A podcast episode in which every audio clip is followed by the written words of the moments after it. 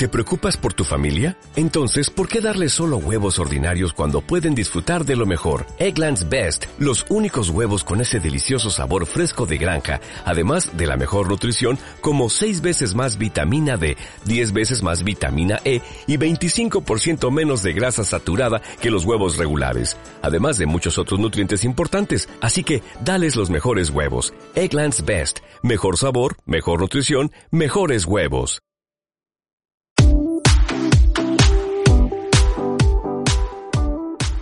Hola, hola, hola, buenos días, buenas tardes y buenas noches. Sean todos bienvenidos al quinto episodio de Se puede ser feliz. Este podcast que ustedes ya saben eh, tiene el objetivo de brindarnos a, nosotros alguna herramienta para pensar bien, para pensar mejor, para estar más contentos, más felices, eh, tener una perspectiva un poco más positiva, entendiendo por supuesto que la vida no es todo color de rosas, hay dificultades, pero que podemos tener mejores herramientas para poder afrontarlas. Eh, ya saben, yo soy el psicólogo Guillermo Santisteban, que todas las semanas los acompaño y me acompañan ustedes en esta aventura. Y quiero también mandarles un saludo a todas las personas que me siguen en mis redes sociales, Guillermo Santisteban Psicólogo, tanto en Facebook como en Instagram. Ya me pueden seguir, creo que dije Instagram, Instagram, Instagram. También me pueden seguir en mi, en mi Twitter, que ya lo reaperturé, que estoy como Guillermo SPS. La S de Santisteban y PS de psicólogo, pues por si alguien tenía alguna duda. Y no se olviden de seguirme eh, en mi canal de YouTube, en suscribirse, perdón, en mi canal de YouTube, darle like a los videos, suscribirse también en Spotify, en iVox y en Apple Podcast. Eh, como ya se habrán dado cuenta, tengo un nuevo micrófono. Eh, las personas que lo están viendo y los que lo están escuchando se darán cuenta si hacen una comparación con los episodios anteriores. Eh, suena mucho mejor, es una mejor calidad. Pues es una inversión que yo les dije que le iba a hacer porque me parece importante. Es más atractivo escuchar un podcast con un, con un mejor audio. Bien, quiero en este podcast hacer una reflexión acerca de lo que nosotros tenemos planteado como el éxito. ¿Qué es el éxito para ti? ¿Qué es el éxito?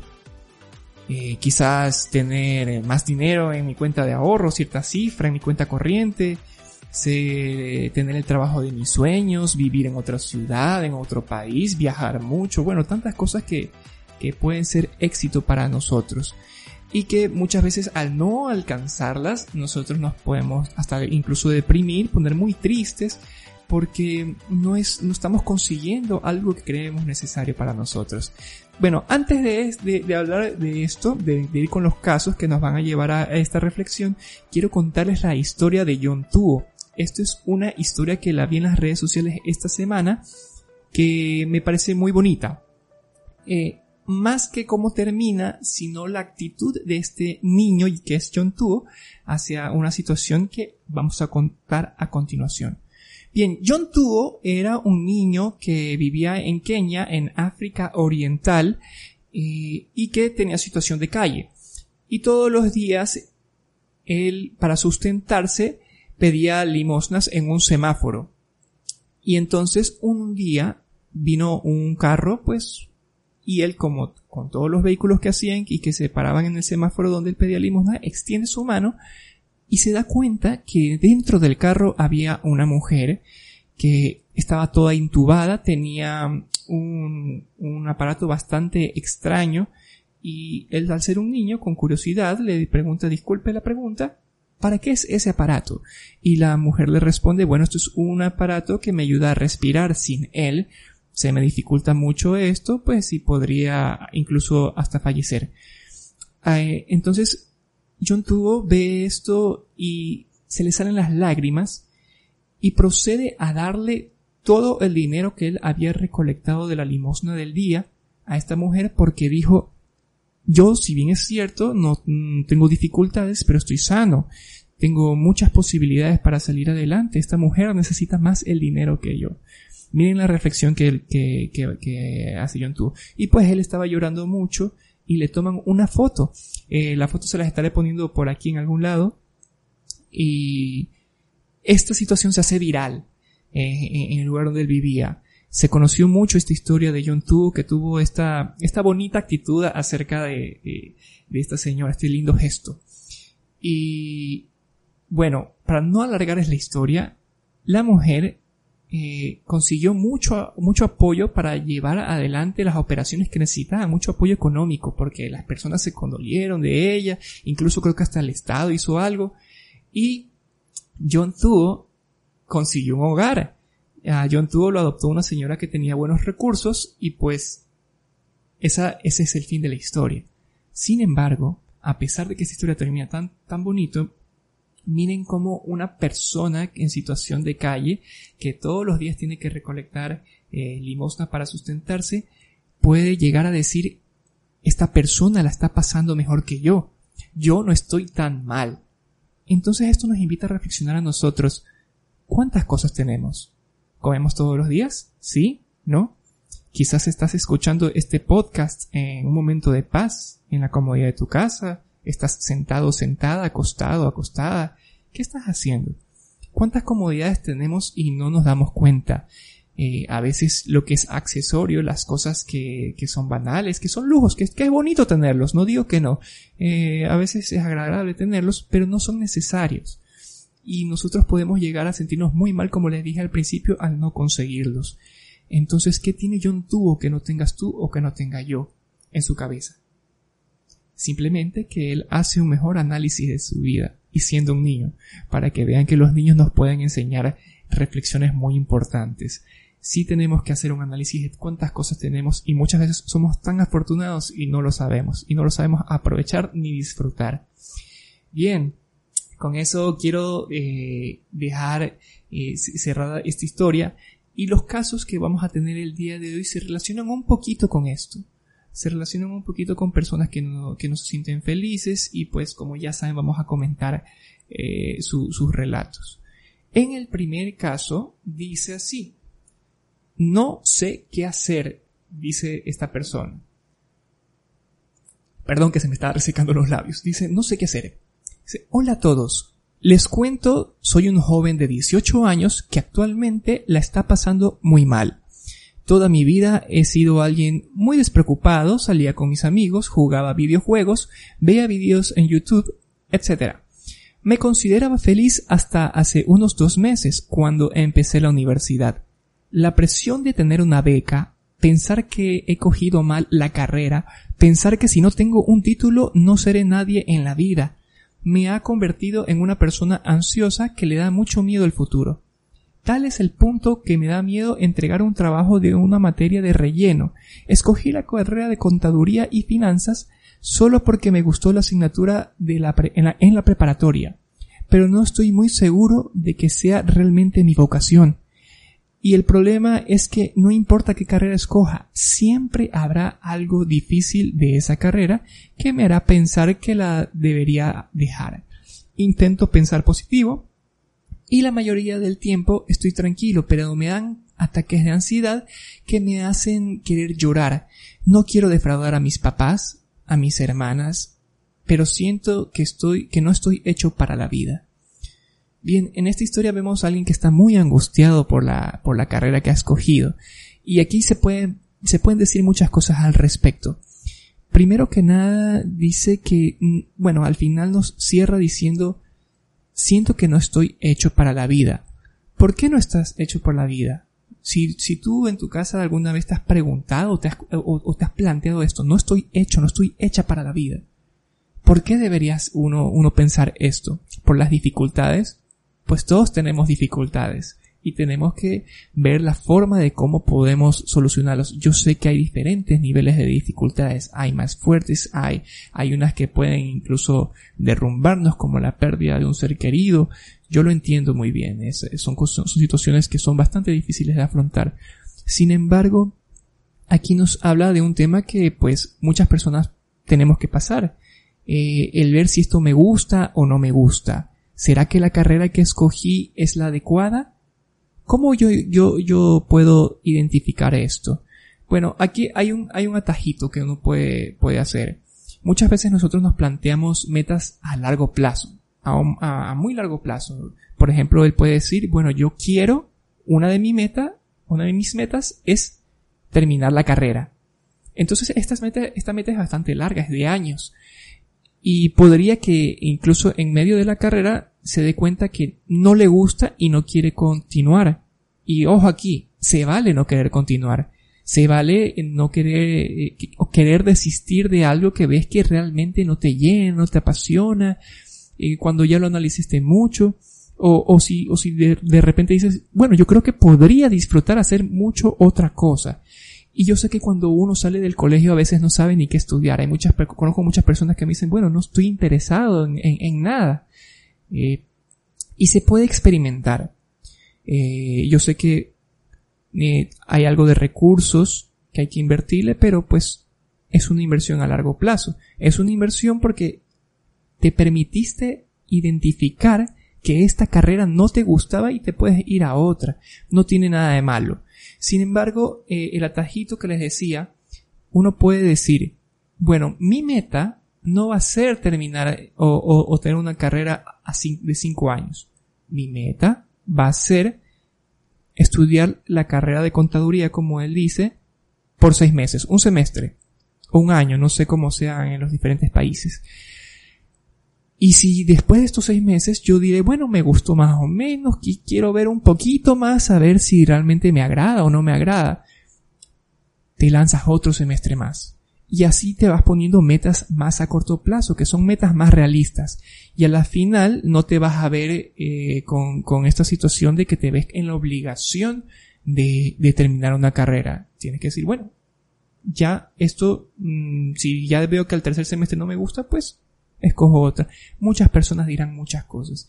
Que se te va la vida, que todo tiene un tiempo determinado. Y no es cierto. No es cierto. Los tiempos para todos no es igual. Hay personas, incluso yo en, mi carrera de psicología, tuve compañeros y compañeras que eran eh, ya, ya adultos de unos 50 años, 45, y no tiene nada de malo. Pudieron estudiar una carrera que ellos se dieron cuenta que les gustaba y muchos de ellos la culminaron.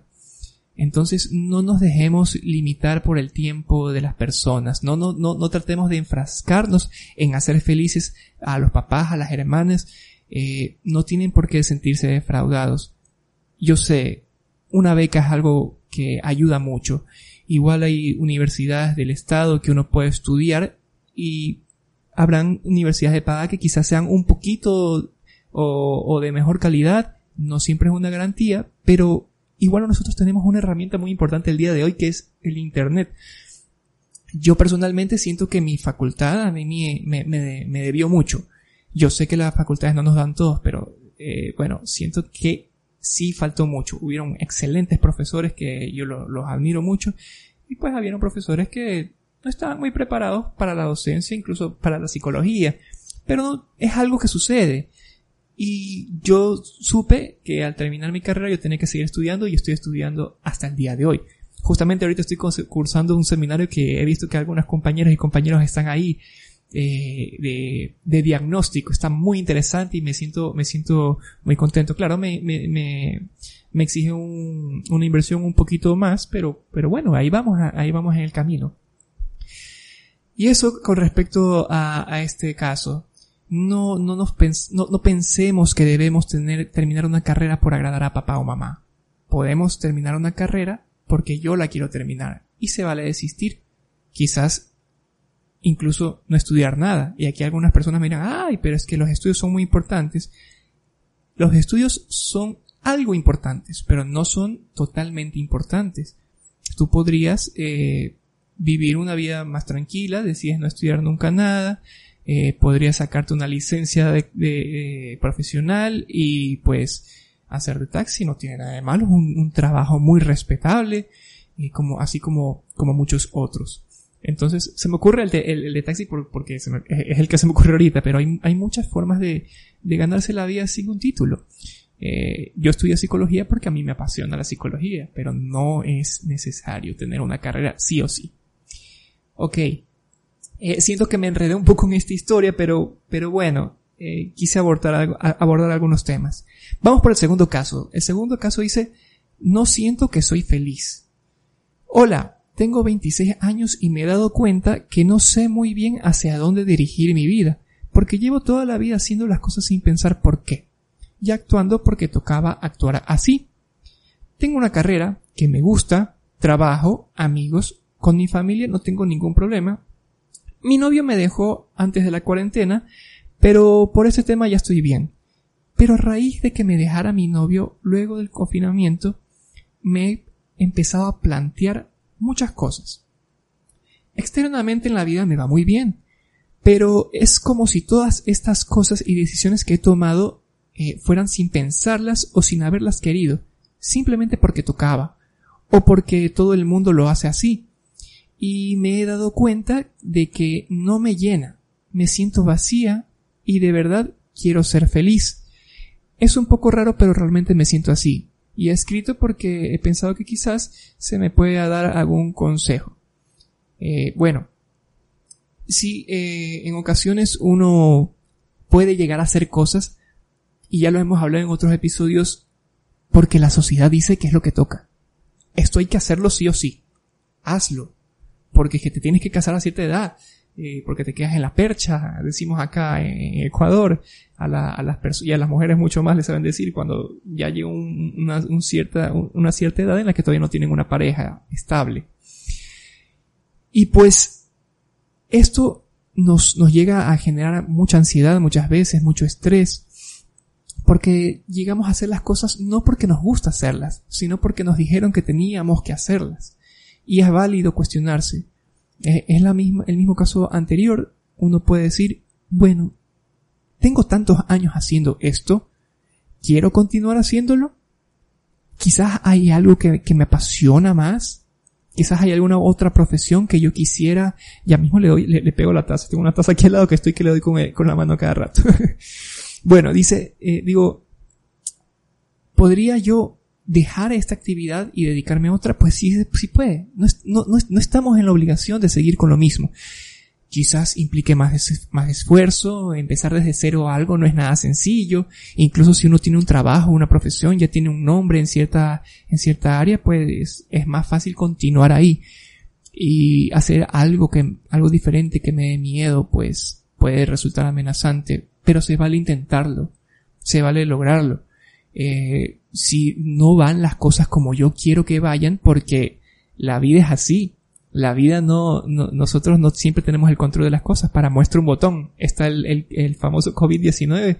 A muchos de nosotros nos, nos ha, nos ha perjudicado de, diversas maneras. A mí particularmente me, me, me quitó un poco mi, mi estabilidad laboral y estoy emprendiendo otras cosas.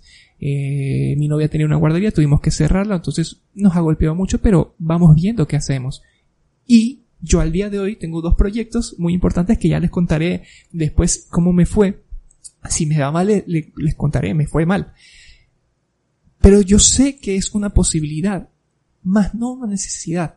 Porque si no me va bien en lo que quiero hacer, sé que hay un abanico de posibilidades, hay cosas que quizás no tenía planteado hacer, eh, algún trabajo quizás con algún menor ingreso del que tengo planeado, el que espero para mí, y no es terrible, no es malo.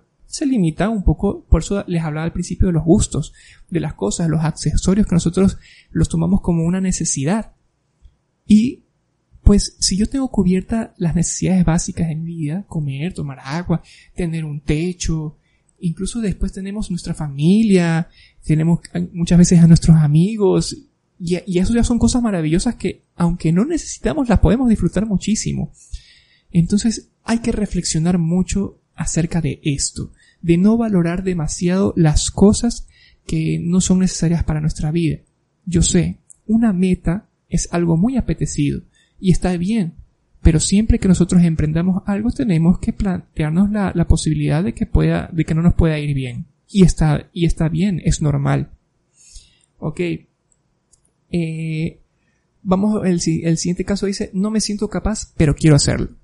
Dice, hola, tengo 20 años, tengo una pareja de, y próximamente estaremos mudándonos a otra ciudad, en la cual tendría que conseguir un trabajo, pero no me siento capaz de conseguirlo. Y en el caso de que no lo consiga, no, de que lo consiga, perdón, no creo poder hacerlo bien. A pesar de que quiero hacerlo, siento que no podré hacer las cosas lo suficientemente bien como para conseguir un trabajo. No sé qué hacer porque quiero arriesgarme a conseguir un trabajo. Pero, en pero estos pensamientos de que no podría lograrlo son muy frecuentes.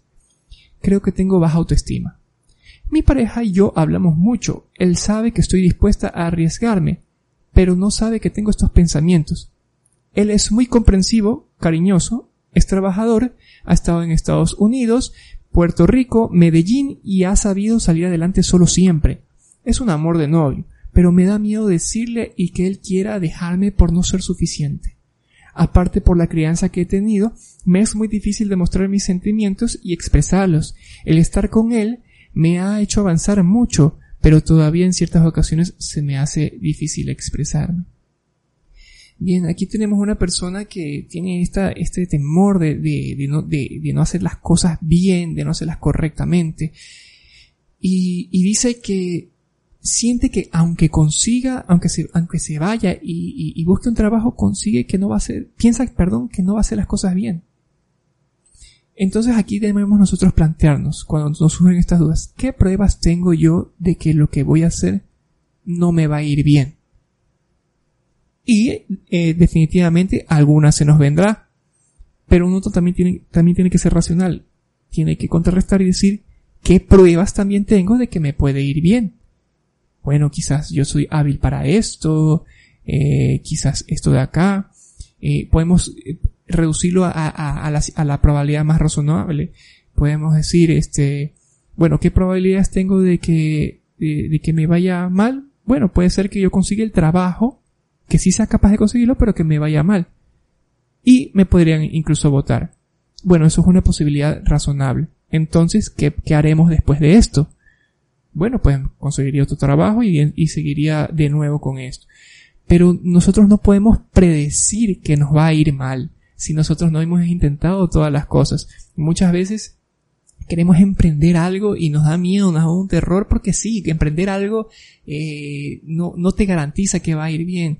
Pero si tú no lo, no, no lo, no lo, no lo haces, no pones eh, las cartas en el asunto para hacerlo, no vas a saberlo.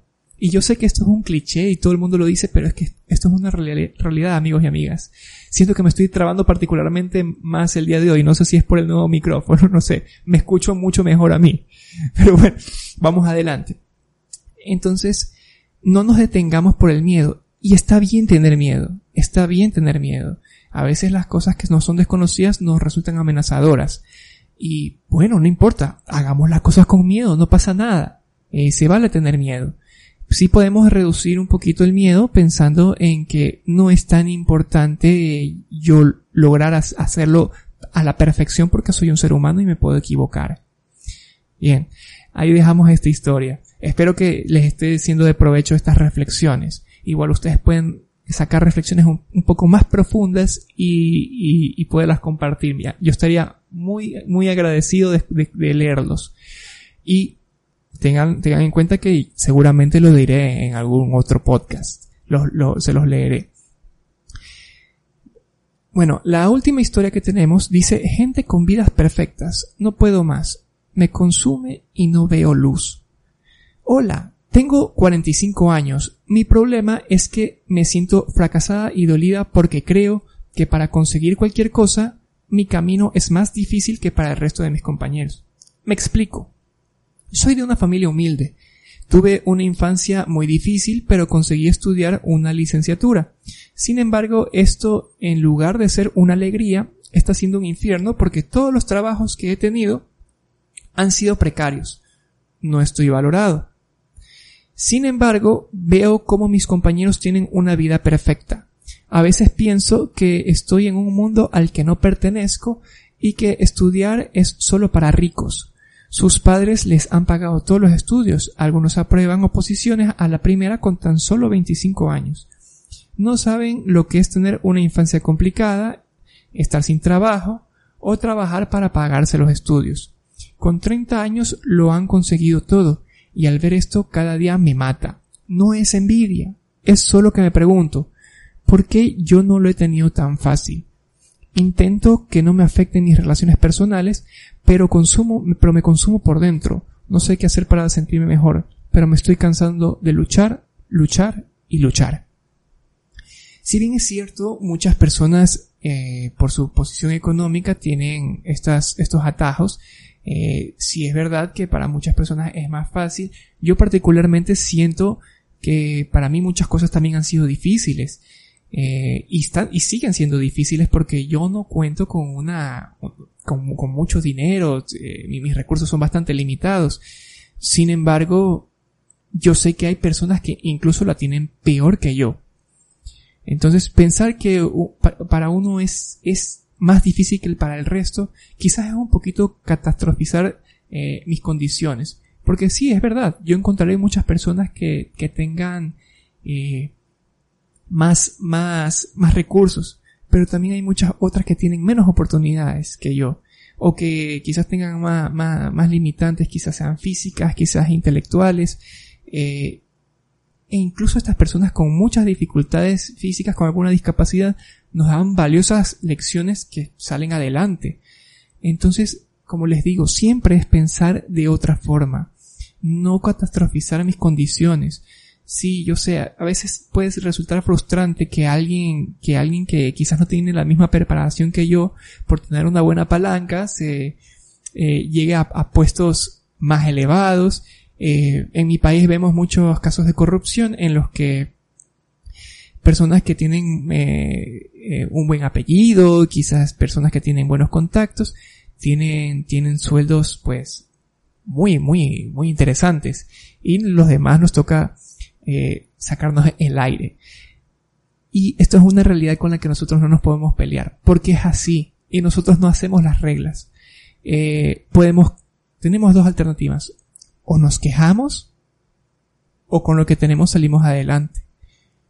Y no tendremos vidas tan glamurosas, muchos de nosotros, como, como otras personas, pero incluso podemos ser inmensamente felices porque podemos disfrutar de la vida. Yo puedo salir a un parque y bueno, no tengo un Lamborghini eh, eh, y, me voy con las tres chicas más guapas de, la ciudad y salir, bueno. Y, ojo, no digo que esté mal hacerlo, ¿ah? Si, si puedes disfrutar eso, pues enhorabuena, felicitaciones, qué chévere, me gustaría estar en tu lugar, pero no estoy en tu lugar. Y con lo que tengo estoy feliz, porque no me hace falta. Sería bueno tenerlo, sería agradable, pero no me hace falta. Esa es la reflexión con la que quiero que nos quedemos el día de hoy. Espero que les esté gustando este podcast. Eh, planeo continuarlo. Ya saben que pueden escribirme en mis redes sociales, en las tres que ya, ya, ya están habilitadas. Instagram, Facebook y Twitter.